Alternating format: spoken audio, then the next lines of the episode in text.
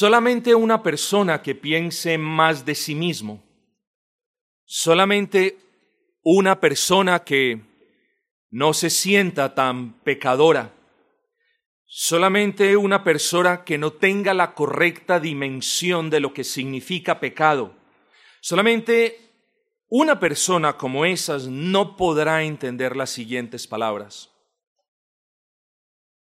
Si somos honestos, esta iglesia debería estar desierta, sin pastor y sin ovejas.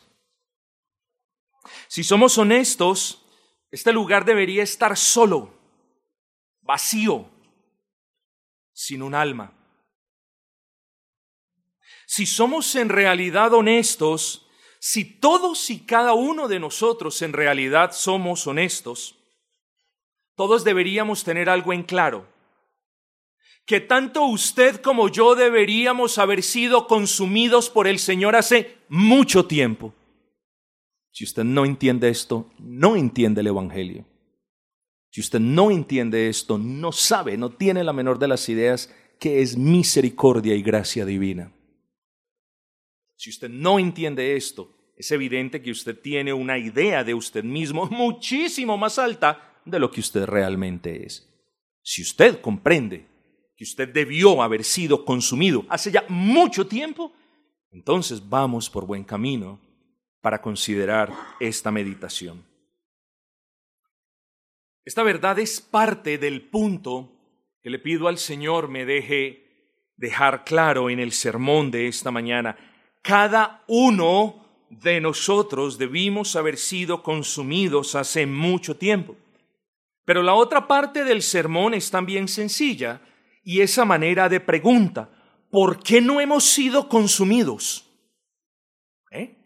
Es decir, ¿se ha hecho usted la pregunta, ¿por qué usted no ha sido consumido por el Señor sabiendo que en realidad merece ser consumido por el Señor? Yo le pido el favor a cada uno de ustedes que no se apresure a responder la anterior pregunta con premura, con prisa. No la responda si usted no comprende que todos y cada uno de sus pecados son dignos merecedores de la ira de Dios, mis hermanos. Si usted no comprende que por muy pequeño, así como usted lo ve, que por muy mínimo que sea su pecado, si usted no sabe que ese pecado es digno merecedor de la ira de Dios y por ende digno merecedor de que cada uno de nosotros sea consumido, no estamos entendiendo el punto. El punto es que somos pecadores y en algunas oportunidades nos desviamos y comenzamos a comportarnos como vive la gente del mundo comenzamos a comportarnos como viven los impíos. Y queremos la doctrina de la salvación eterna, de la preservación y perseverancia de los santos, pero no comprendemos que somos dignos merecedores de la ira y del castigo de Dios. Y cuánto yerran los creyentes enfocándose en lo positivo y desechando las advertencias se parecen a aquellos que tanto criticamos de los que declaraban y decían y afirmaban, y nosotros nos estamos tragando el camello y estamos colando el mosquito. Repito, si no usted entiende que es digno merecedor de la ira de Dios y de que incluso Dios lo consuma, en realidad no estamos entendiendo nada de lo que significa la salvación en Cristo. Luego, debemos tener en claro que a causa de nuestros pecados, a causa de nuestras rebeldías y a causa de la persistencia eh, eh, eh, en esos pecados particulares que usted conoce bien, estrictamente hablando, sabemos que somos merecedores de ese castigo. Sabemos que en realidad debemos o deberíamos ser consumidos. Así que este sermón, ya se imaginan cuál será la idea del sermón, pero este sermón lo vamos a dividir básicamente en dos aspectos. El primero, de lo que ya hemos hablado, de lo merecedores que somos de ser consumidos por la ira de Dios. Y en el segundo punto, vamos a considerar del por qué no hemos sido, bueno, luego me propondré a, me enfocaré en algunas razones que se derivan de allí, por qué no hemos sido consumidos por la ira de Dios. Y para la meditación de esta mañana, nos centraremos particularmente en el versículo número 6 del capítulo 3 de Ageo, de, de Malaquías. Malaquías, capítulo 3, versículo 6. Miren la hermosura de este texto. Porque yo Jehová, léalo para que entienda. Porque yo Jehová no cambio. Por esto, por esta razón, no habéis sido consumidos. Pero no podremos, queridos hermanos, comprender bien esta realidad sin que antes exista la comprensión apropiada del versículo anterior, es decir, del versículo 5.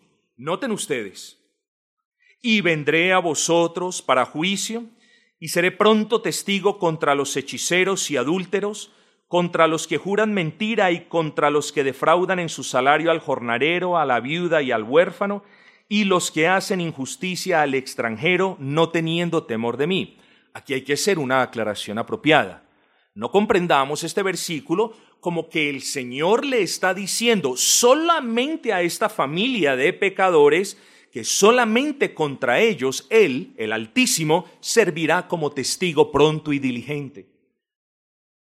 Segundo, lo que debemos entender aquí es que el Señor le está diciendo a su pueblo, particularmente a ellos, pero en general a todo su pueblo, que Él mismo será testigo estrella, como lo llaman en las series, Él mismo será testigo estrella, fidedigno, indubitable e incuestionable de todos los que persisten en el pecado.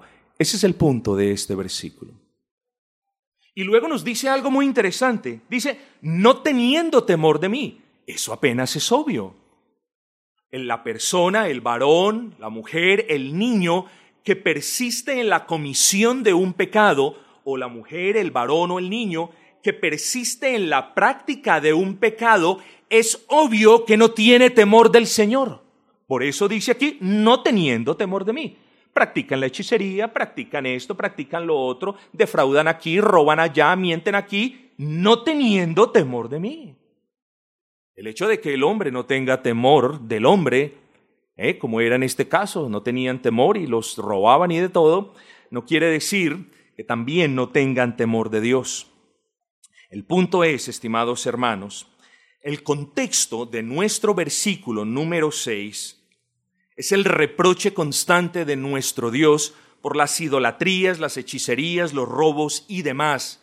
En última instancia es el constante reproche de la injusticia de un pueblo que profesaba ser hijo de Dios. Ese es el contexto. Es en el contexto de un juicio inminente. La primera parte del capítulo 3 de Malaquías nos habla del juicio inminente. ¿Eh? ¿Quién podrá, versículo 2, quién podrá soportar el tiempo de la venida de Cristo? No lo podrá soportar nadie. Todas las rodillas se doblarán, de hecho. Luego, queridos hermanos, tenemos que pensar en esto, en el juicio inminente. Y jamás podemos entender que Dios no los iba a consumir no porque no fuese a tener en cuenta los pecados descarados de este pueblo, o porque fuese a pasar por alto las transgresiones impenitentes, ni porque no le importase su propia ley, ni porque poco le diese ese pecado rampante y esa maldad rampante. Si Dios no los había consumido, era porque Él tenía un compromiso particular con ese pueblo. Y la palabra que nosotros notamos aquí es no cambio, es decir, inmutabilidad. Lo que el Señor está diciendo es, en virtud de mi inmutabilidad, no los consumo. Y ahorita vamos a expandir allí. Sabemos que Dios no tiene por inocente al culpable que no se arrepiente.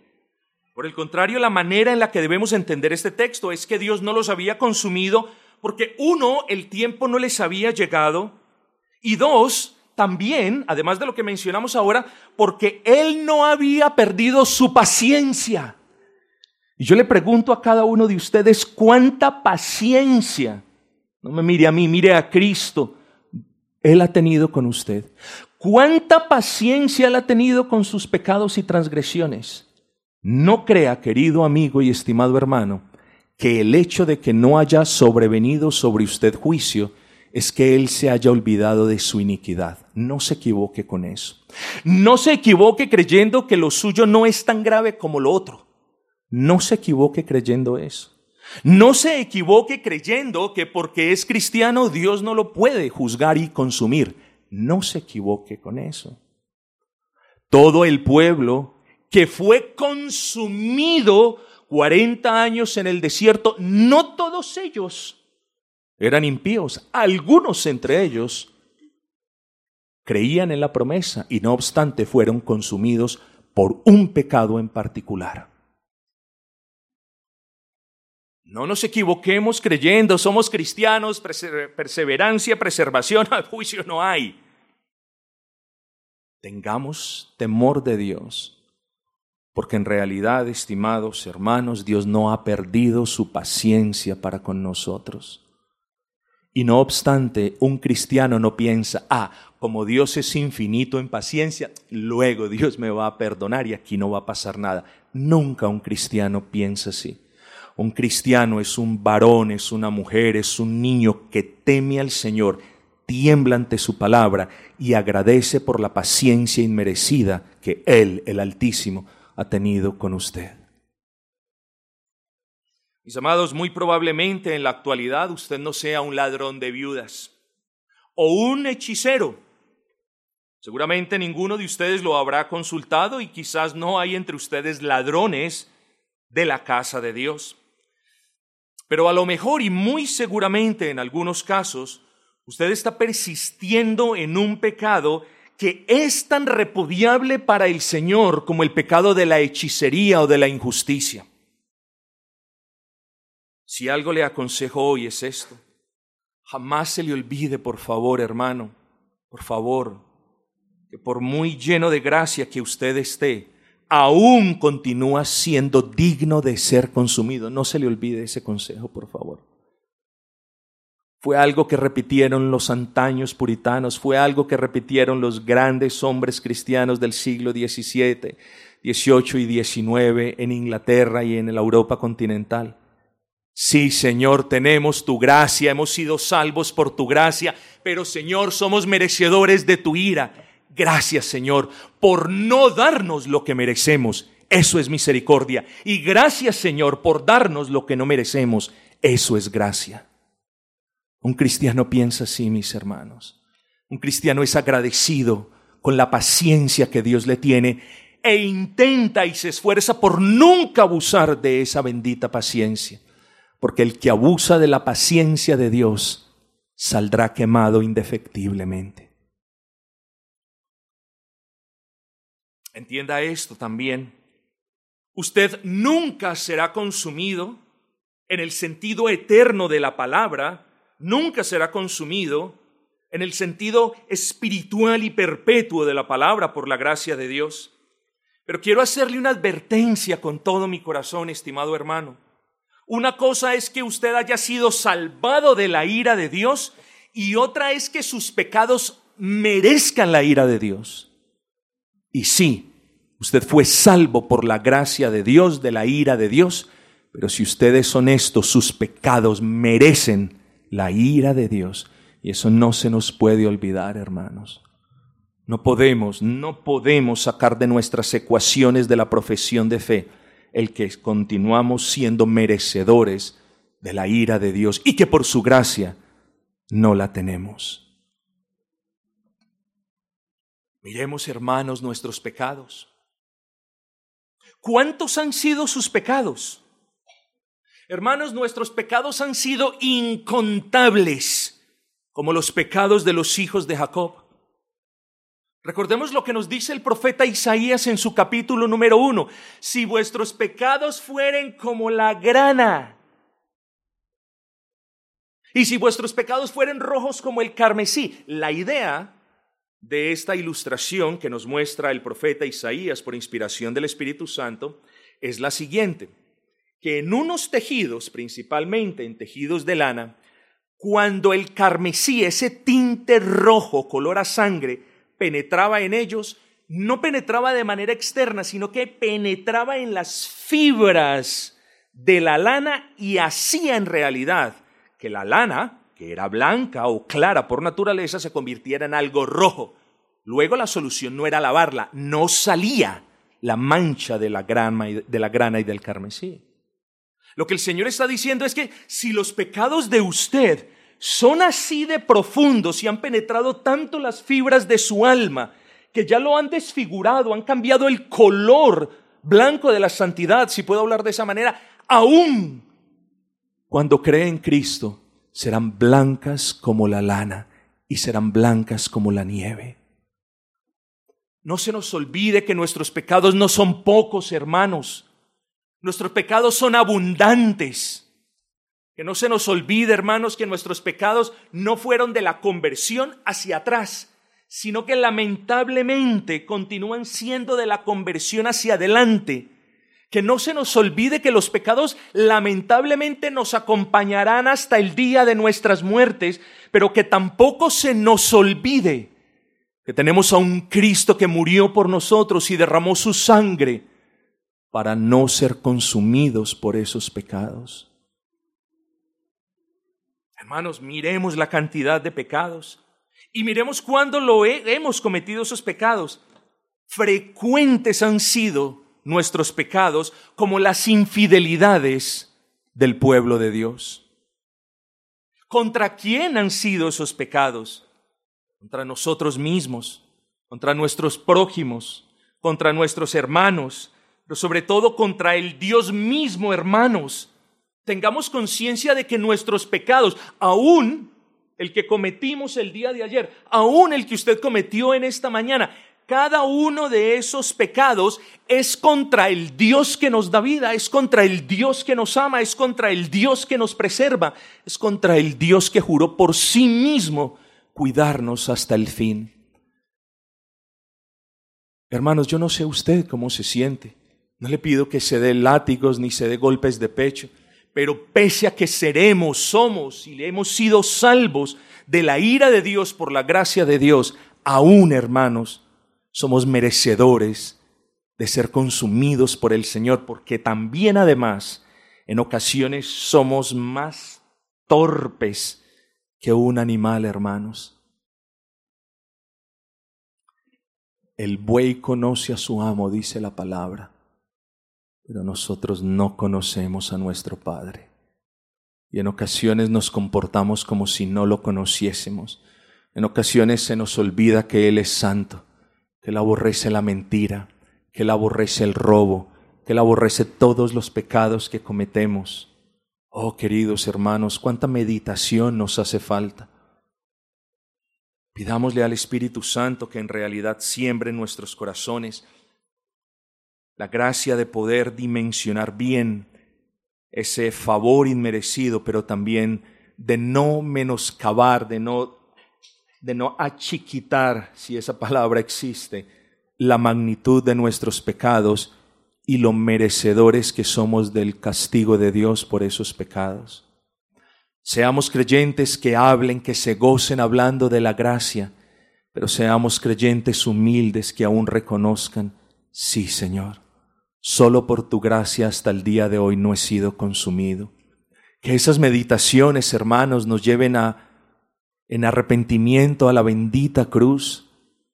Que el meditar, hermanos, que si aún no hemos sido consumidos hasta el día de hoy, no es porque exista algo bueno en nosotros, es porque nuestro Dios es inmutablemente bueno e infinitamente paciente con cada uno de nosotros. Es por eso, no por nada que exista en nosotros.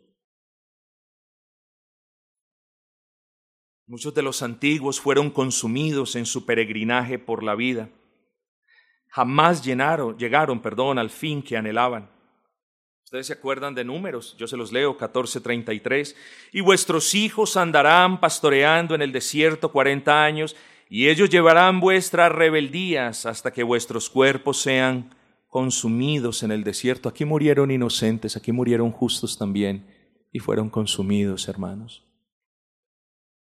Y no repite lo mismo Josué 5:6 para los que anotan, porque los hijos de Israel anduvieron por el desierto cuarenta años hasta que todos los hombres de guerra que habían, sido que habían salido de Egipto fueron consumidos por cuanto no obedecieron a la voz de Jehová. Aquí también habían justos hermanos.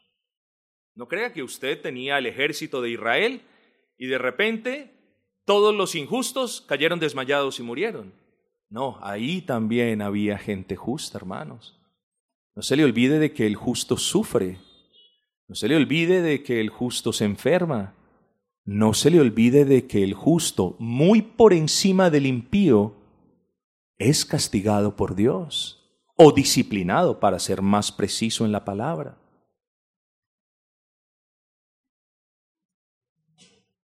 Yo creo que muchos de los que llegaron al cielo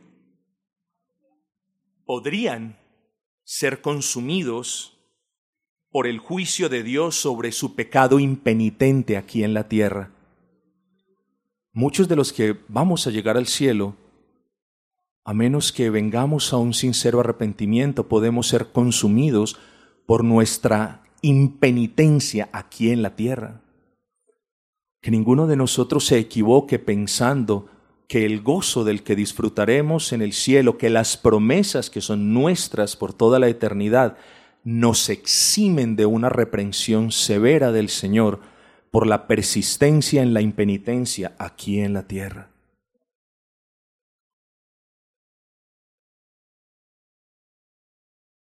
Hermanos, Dios lo hace para preservar su gloria.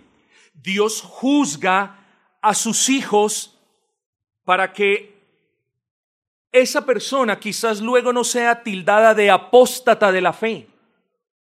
Incluso Dios le quita la vida a sus hijos cuando estos persisten en deshonrar el nombre de Cristo. ¿Usted cree que no es así? Lea los libros de los puritanos y miren cuántos de estos ejemplos ellos citan evidentes de creyentes hermosos a quienes Dios se los ha llevado y quienes han muerto de enfermedades y de juicio, confesando que ellos tenían pecado oculto y escondido. No juegue con el Dios vivo porque es fuego consumidor.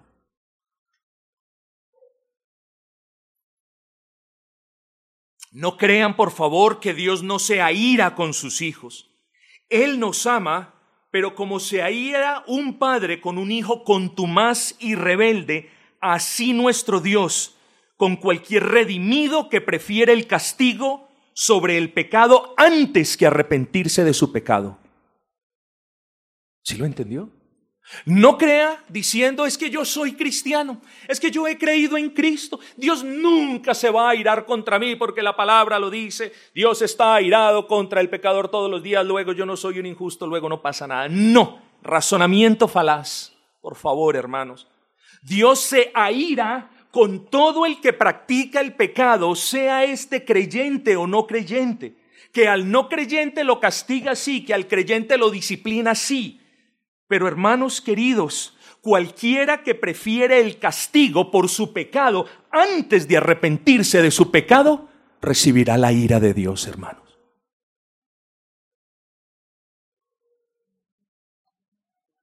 Isaías 1.20 nos advierte lo mismo.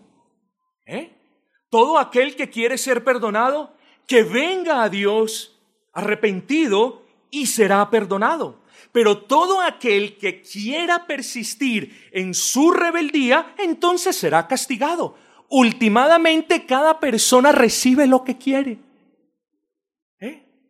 Dice el versículo 18 del capítulo 1 de Isaías, venid luego, llama a los pecadores, venid luego y estemos a cuentas. Como ya se los dije, si vuestros pecados fueren como la grana, como la nieve, serán emblanquecidos, y si fueren rojos como el carmesí, vendrán a ser como blanca lana. Eso lo entendemos. Ahora miren, queridos hermanos, lo que pasa.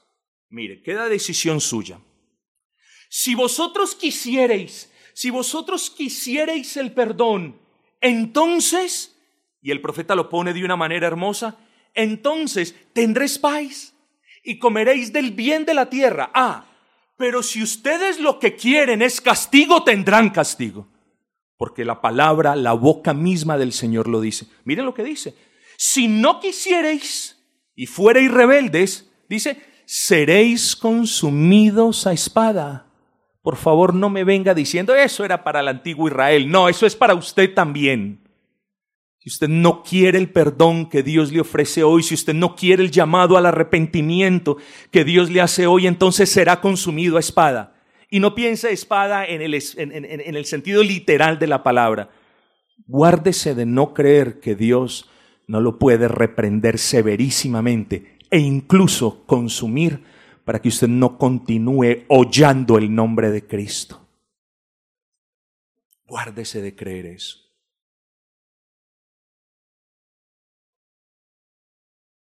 Examínese, pues, estimado hermano, y cerciórese de que su rebeldía espiritual, que su obstinación, que su sabiduría propia y que su desdén por los tiernos llamados que Dios le hace a regresar a Él, no acarreen la ira de Dios que ni siquiera usted puede dimensionar. Tenga cuidado con eso. Hoy es un día de advertencia, no de amenazas, de advertencias, hermanos. Hoy es un día para examinarnos. Hoy es un día para meditar en la paciencia que Dios ha tenido con nosotros. Hoy es también un día de gratitud. Dios no nos ha consumido. Bendito sea el Señor. Y ese pensamiento de Dios no nos ha consumido, no nos puede llevar a que sigamos andando como lo estamos haciendo. Ese pensamiento de Dios no, se, no nos ha consumido, nos debe llevar al arrepentimiento de inmediato. Señor, si tú no me has consumido, no quiero que lo hagas. Yo vengo a Cristo y yo entrego mi vida a ti. ¿Cuántas veces el Señor ha rechazado un pecador humillado? ¿O cuántas veces el Señor le ha negado el perdón a alguien que diga mis pecados son abundantes? ¿Cuántas veces el Señor le ha dicho, regrésate por donde viniste a aquel que ha persistido en el pecado, pero que arrepentido viene a Él? Ni una sola, mis amados hermanos, y hoy no será la excepción. Si oyereis y si quisiereis, comeréis el bien de las promesas de Jehová. Pero si oyereis y no quisiereis y fuereis rebelde, seréis consumidos. Ahora bien, quiero que nos enfoquemos en el corto tiempo que nos queda en la segunda parte de este sermón. ¿Por qué no hemos sido consumidos? Versículo 6. Porque yo Jehová no cambio. Ahora nos dice la razón. Por esa razón, vosotros no habéis sido consumidos. Esa es la segunda parte. ¿Por qué no hemos sido consumidos? Y la razón es sencilla, porque nuestro Dios no cambia, porque en nuestro Dios no hay sombra alguna de variación, porque nuestro Dios ha sido, es y será por toda la eternidad un Dios clemente y un Dios misericordioso. Y cuando nosotros, hermanos, hermanos, usted está en una necesidad, suponga esto, y hay un señor ya un adulto mayor, ya lleno de canas, tierno en su sonrisa, con una mirada benévola, y el Señor no puede ver. Y usted se acerca a su casa y le dice, Don Pablo, no tengo hoy con qué comer. Si mi hijo siga, abra el nochero, saque la cartera y saque lo que necesite, hijo. Y la semana siguiente usted, don Pablo. Y a los cuatro días, don Pablo, mis hijos se enfermaron. Y a las dos semanas, don Pablo, no tengo con qué pagar la matrícula de mis hijos. Y llega un día donde usted da por sentada la benevolencia de don Pablo. Y llega un día donde usted justifica el pecado por su necesidad. Y llega un día donde don Pablo le dice, siga mi hijo, saque lo que necesite y usted le saca todo. le robó al que bien le hizo, engañó al que le suplió. Le voy a decir algo que quizás usted no entienda, pero muchas veces su comportamiento con Dios es así como el ejemplo que yo le acabo de poner de don Pablo. Muchas veces usted se cree que se aprovecha de Dios Muchas veces usted toma y toma y toma y toma y recibe del Salvador y el Salvador mira su pecado, mira su iniquidad, mira su impiedad y no dice nada y usted sigue tomando, sacando, sacando, sacando. No se equivoque con Dios, querido hermano. No abuse de su paciencia, porque si usted no ha sido consumido hasta el día de hoy, es porque su paciencia es inmutable. Hermanos, la paciencia de Dios no es como la nuestra. Que la paciencia nuestra está sujeta a una serie de factores que la alteran, la mejoran, la disminuyen, pero por lo general la destruyen. La paciencia de Dios es inmutable y esa es la primera razón por la que no hemos sido consumidos gracias a su gracia. Segunda razón, cuando usted se pregunte por qué no he sido consumido, si he abusado de la benevolencia de Dios, si no he agradecido al Señor, si no he servido al Señor, si no he guardado sus mandamientos, ¿por qué no he sido consumido? Porque Dios no puede faltar a su promesa, Dios es inmutable con la promesa que hizo. Escuche bien esto. Es decir, gracias a la promesa del pacto eterno, usted cristiano no ha sido consumido. Puede ser disciplinado, puede ser incluso severamente disciplinado. Podemos ser incluso, si puedo usar esa palabra, castigados severamente, pero jamás seremos consumidos de una manera tal que nuestras almas sean destruidas jamás. Puede que nuestros cuerpos sean destruidos, pero jamás nuestras almas. Puede que Dios le entregue su cuerpo a Satanás, pero jamás su alma. Digo, puede que se lo entregue en caso de un juicio de Dios para con usted. Pero si no hemos sido consumidos hasta hoy, ¿por qué vamos a querer serlo el día de mañana, mis hermanos? Hermanos, yo no sé a usted, pero en lo que a mí concierne, yo no quiero ser consumido. Yo no quiero experimentar la ira de Dios incluso con este servidor como hijo, no la quiero. Y yo no creo que ningún hijo de Dios quiera arriesgarse a experimentar ese furor de Dios con la impenitencia de su pecado. Demos gracias a nuestro Dios que no hemos sido consumidos, porque todos los que hemos depositado nuestra confianza en el Señor Jesucristo no seremos destruidos, sino por el contrario edificados. Nosotros no podemos ver esa promesa como, bueno, seremos edificados, entonces venga, yo sigo haciendo y deshaciendo. No, mis amados hermanos. Nuestro Dios nos otorga en su pacto eterno, que no puede ser quebrantado, seguridad, paz, gozo, descanso, confianza, y este pacto no está sujeto a cambio alguno para que usted comprenda la infinitud de la paciencia del Señor para con usted, hermano. Ni siquiera la persistencia en su pecado hará que Dios se arrepienta de haberlo salvado. ¿No es eso muy grande?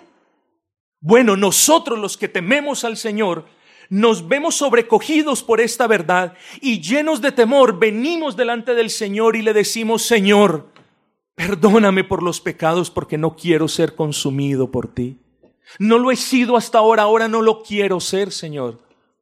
Vengamos delante de ese buen Señor, hermanos. ¿Por qué en usted no ha sido consumido por el pecado? Porque nuestro Dios no tiene sombra de variación ni en su paciencia, no hay sombra de variación ni en su pacto, pero porque su amor para con todo aquel que ha creído en Cristo es inmutable, no cambia. Ay, mis hermanos, cuando alguien nos ofende y nos hiere, nuestro amor se ve afectado, ¿no es así? Dejamos de amar un poco, quizás, o de repente ya no sentimos el mismo aprecio y cariño por esa persona que nos ha ofendido, golpeado, lastimado. ¿Usted se imagina, creyente, que Dios fuera así con usted? ¿Usted se imagina que Él se alejara o nos dejara de amar cada vez que usted no guarda el día del Señor? ¿Usted se imagina si Dios lo dejara de amar cada vez que usted viene a la iglesia en un estado de impenitencia absoluta? ¿Usted se imagina si Dios mermara su amor cada vez que usted dice una mentira? Al final de la semana no quedaría vestigios del amor de Dios. Pero porque el amor de Dios es infinito y eterno y es inmutable, aún nosotros no hemos sido consumidos, hermanos.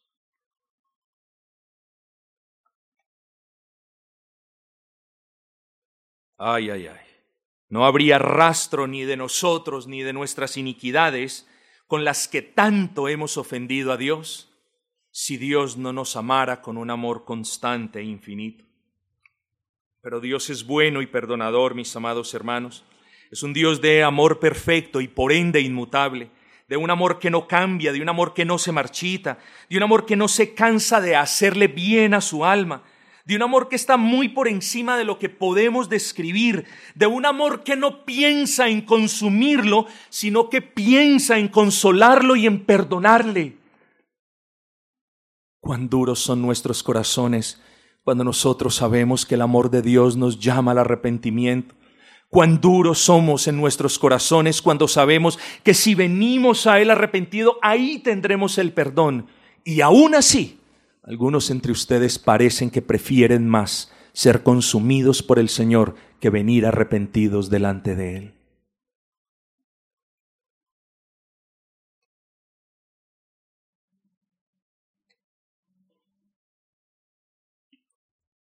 Vuelvo, insisto, hermanos, entre todas estas razones, entre la inmutabilidad de su amor, la inmutabilidad de su pacto, quiero insistir, ya para terminar, en la inmutabilidad de su paciencia. Si el Señor no hubiese sido paciente contigo, no te habría conocido, o quizás hoy estuviese lamentando sobre la tumba de tu impenitencia. Pero hoy te puedo ver y hoy te puedo animar a que seas consciente de esos pecados que tanto te han perseguido, esos pecados de los que no te has podido despojar. Esta es una advertencia que brota de un corazón que ama, de un corazón perdonador, no del mío, del corazón de nuestro buen Dios, hermanos. Porque gracias a ese corazón de nuestro buen Dios, ni usted ni yo hemos sido consumidos como lo merecemos. Merecemos ser consumidos y no obstante no lo somos, porque la paciencia de Dios es inmutable y eso es un gran consuelo para nuestras almas.